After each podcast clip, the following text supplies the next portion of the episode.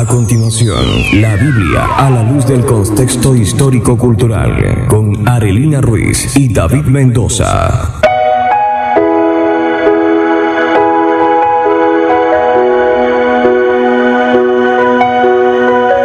Muy buenos días, amados oyentes. Chava Shalom para todos ustedes en esta preciosa mañana. Damos gracias a Dios por este tiempo que hoy permite que podamos compartir nuevamente de su palabra. Y es hermoso hacerlo en este día en especial, porque es el día de reposo que Dios mm, estipuló en su palabra, es el cuarto mandamiento que el Señor nos dejó. Acuérdate del día de reposo para santificarlo. Y este día es especial porque es figura del séptimo día, del séptimo milenio, del reinado milenial, donde será el verdadero reposo que Dios ha prometido. Y es mm, maravilloso tener esta esperanza de participar de este reposo milenial, de este reinado de mil años de nuestro Señor en la tierra. Sabemos que Él nos ama y por eso dio su vida por cada uno de nosotros. Y entendamos algo que nunca debemos olvidar. La salvación es por gracia, es por medio de la fe en Yeshua, en Jesús. Pero hay algo, la salvación se demuestra guardando las instrucciones de Dios. Él es nuestro Señor. Cuando creemos en Él es porque Él es nuestro Señor. Y por eso la demanda de Jesús, ¿por qué me llamas Señor, Señor y no guardas mis mandamientos? Entonces, si has aceptado a Jesús como el Señor de tu vida, le debes obediencia a Él. Y gracias al Señor por eso, porque Él espera de nosotros arrepentimiento y fe. Eso es lo que le corresponde al hombre. Y la consecuencia lógica del arrepentimiento y la fe es la obediencia. Y a Dios le corresponde la redención, la justificación, la propiciación, la adopción, la regeneración, la santificación. Nosotros sabemos que fuera de nuestro Señor y de la obra que Él hizo, no hay nada. Y nosotros devolvemos ese amor obedeciéndole. Si me amáis, guardad mis mandamientos. Eso es todo lo que Dios pide del hombre. Y en esta mañana continuamos mm, con nuestro tema, retornando a la senda antigua. Y voy a estar leyendo nuestro verso lema en Jeremías 6, 16. Así dijo Jehová, paraos en los caminos, mirad y preguntad por las sendas antiguas, cuál sea el buen camino.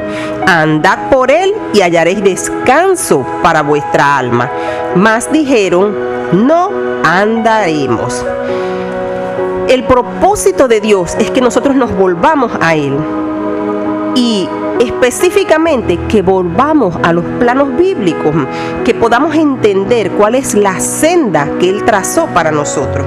Hemos venido hablando en todo este tiempo de lo que es nuestra identidad en el Señor y entendiendo que el pueblo de Dios, el pueblo de Israel, esta nación que Él escogió desde el principio y que hemos venido hablando desde el sábado pasado, estábamos hablando de cómo fue dispersa la casa de Israel y cómo el Señor trazó un plan para volver a unir a este pueblo. Porque esta dispersión, esta separación que hubo entre las dos casas, la casa de Judá y la casa de Israel, trajo entre ellos división. Porque ya la casa de Judá no consideraba a la casa de Israel sus hermanos. Y esto por la razón que ustedes recordarán, el Señor había divorciado a la casa de Israel, le había dado carta de repudio, como vimos allá en Jeremías 3.8 y en Isaías 50, 51. Entonces ahora, ¿cómo iba a hacer el Señor para volver a unir ambas casas? Porque la casa de los judíos, ¿verdad? Los judíos como tal, ellos no querían ningún acercamiento con la casa de Israel, los consideraban extranjeros, los consideraban gentiles y allí había un gran problema. Y vean que si ustedes se dan cuenta, muchas de las personas a quien Pablo predicó eran de la casa del norte de Israel. Y a la mayoría de las personas a que les predicaba, a las cuales él predicaba, eran gentiles. Por eso él se llamaba apóstol de los gentiles, porque él predicó tanto a gentiles israelitas como a los paganos y a gentiles judíos también. O sea, él predicó en ese tiempo a todos los gentiles.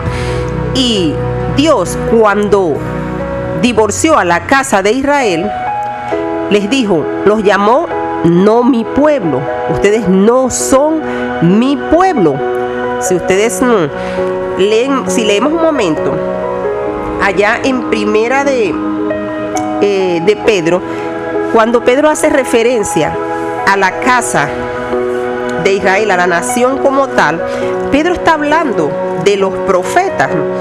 Y esta es una cita muy conocida para muchos, primera de Pedro 2.9. Pedro dice, pero vosotros sois linaje escogido, real sacerdocio, nación santa, pueblo adquirido por Dios, para que anunciéis las virtudes de aquel que os llamó de las tinieblas a su luz admirable. Y si ustedes se dan cuenta, ¿de qué está hablando Pedro? ¿A qué está haciendo referencia Pedro? A Éxodo 19:6, cuando el Señor le dijo al pueblo que serían un reino de sacerdotes. Recuerden algo, esa fue la primera vez que el Señor llamó a la nación un reino de sacerdotes. Y cuando algo es usado por primera vez, te da la definición de cómo va a ser usado en el resto de las escrituras. Reino de sacerdotes y nación santa está hablando de los hijos de Israel. Hermenéuticamente hablando, no podemos cambiar esto, porque sería ilegal. No puedes cambiar lo que Dios dice que es la definición. Y por eso es que nos damos cuenta cuando Pedro habla esto, se está refiriendo allá, porque tenemos que recordar que cuando Pedro escribe, no existía lo que se llamaba el Nuevo Testamento, solo existía el Tanakh, estaba compuesto por el Pentateuco o Torah y todos los profetas y los salmos, las mismas escrituras a las cuales el Señor Jesús hacía referencia. Entonces el Señor escogió a Pablo porque Pablo estaba comisionado para comprobar algo teológicamente, que ambos, el judío y los israelitas paganos, que conocían la ley, que no podían formar parte de Israel, el Señor iba a conseguir la solución, la salida, la manera para que volviera a suceder esto. Es por eso que Pablo llama esto el misterio. ¿Cómo es después que no son pueblos, van a poder ser llamados pueblos?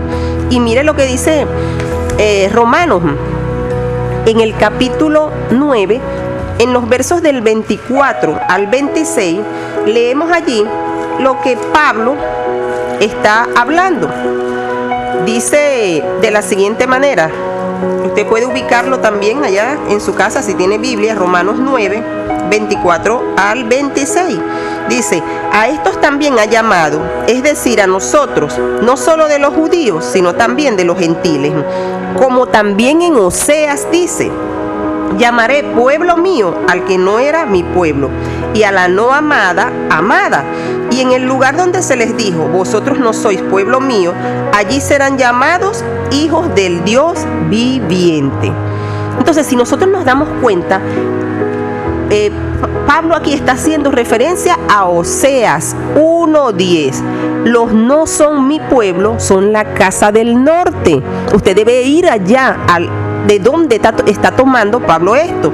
Eso se encuentra en Oseas 1.10, que dice, con todo, el número de los hijos de Israel será como la arena del mar, que no se puede medir ni contar. Y en el lugar donde se les dijo, vosotros no sois mi pueblo, se les dirá, sois hijos del Dios viviente. Entonces el Señor allí está hablando de lo que él iba a hacer, de ese misterio, de la unión de las dos casas. Por eso es que el verso 11 de Oseas dice, se congregarán los hijos de Judá y de Israel, nombrarán un solo jefe y se levantarán de la tierra, porque grande será el día de Jehová. El Señor está hablando de esa unión que va a acontecer en un futuro, de esa reunión de la cual Pablo habla. Y vean algo importante si Pablo no se está refiriendo aquí a la casa de Israel, entonces hay que deshacerse de más de dos tercios del Nuevo Testamento, porque estamos rompiendo principios hermenéuticos. No se puede cambiar lo que Dios dice. Por eso es que hay tantas denominaciones, por eso es que hay tantas definiciones que hemos cambiado, porque no, no eh, enlazamos de dónde está el apóstol hablando. ¿Y cuál es ese, ese, esa solución, esa salida que el Señor va a dar para que estos que no eran pueblo ahora vuelvan a ser unidos, vuelvan a ser llamados pueblo?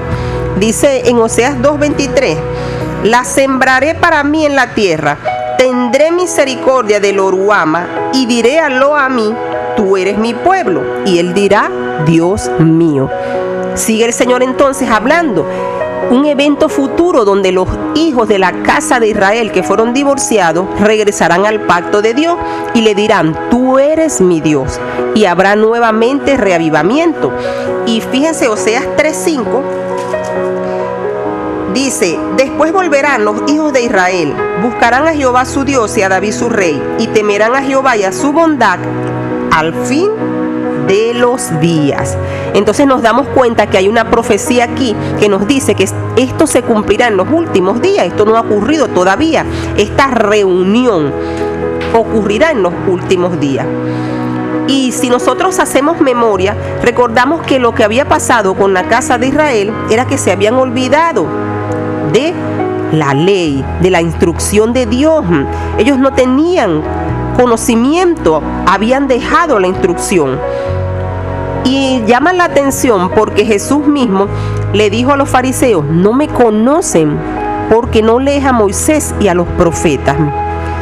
Si nosotros leyéramos y pudiéramos entender las instrucciones de Dios, comprenderíamos que es necesario obedecerlas, que Jesús es la Torah viviente, es la instrucción viviente. Y eso no lo digo yo, eso lo dice Él en su palabra. Apocalipsis capítulo 19, el verso 13, dice, estaba vestido de una ropa teñida en sangre y su nombre es la palabra de Dios. Jesús es el verbo. Nosotros no podemos rechazar la instrucción.